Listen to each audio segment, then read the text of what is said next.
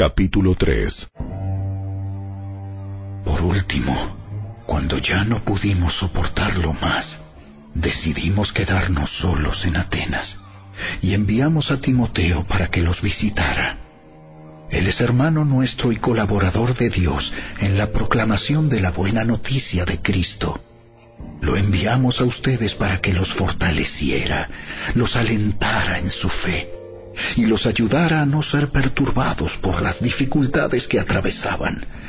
Pero ustedes saben que estamos destinados a pasar por tales dificultades.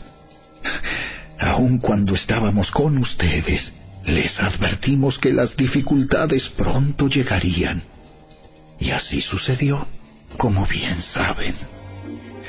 Por esta razón, cuando ya no pude más, envié a Timoteo para averiguar si la fe de ustedes seguía firme. Tenía miedo de que el tentador los hubiera vencido y que nuestro trabajo hubiera sido en vano. Pero ahora Timoteo acaba de regresar y nos trajo buenas noticias acerca de la fe y el amor de ustedes. Nos contó que siempre recuerdan nuestra visita con alegría y que desean vernos tanto como nosotros deseamos verlos a ustedes. Así que, amados hermanos, en medio de nuestras dificultades y sufrimientos, hemos sido muy animados porque han permanecido firmes en su fe. Nos reaviva saber que están firmes en el Señor. ¿Cuánto le agradecemos a Dios por ustedes?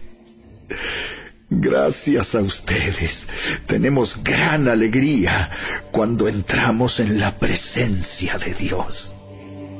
Día y noche oramos con fervor por ustedes, pidiéndole a Dios que nos permita volver a verlos y completar lo que falte en su fe.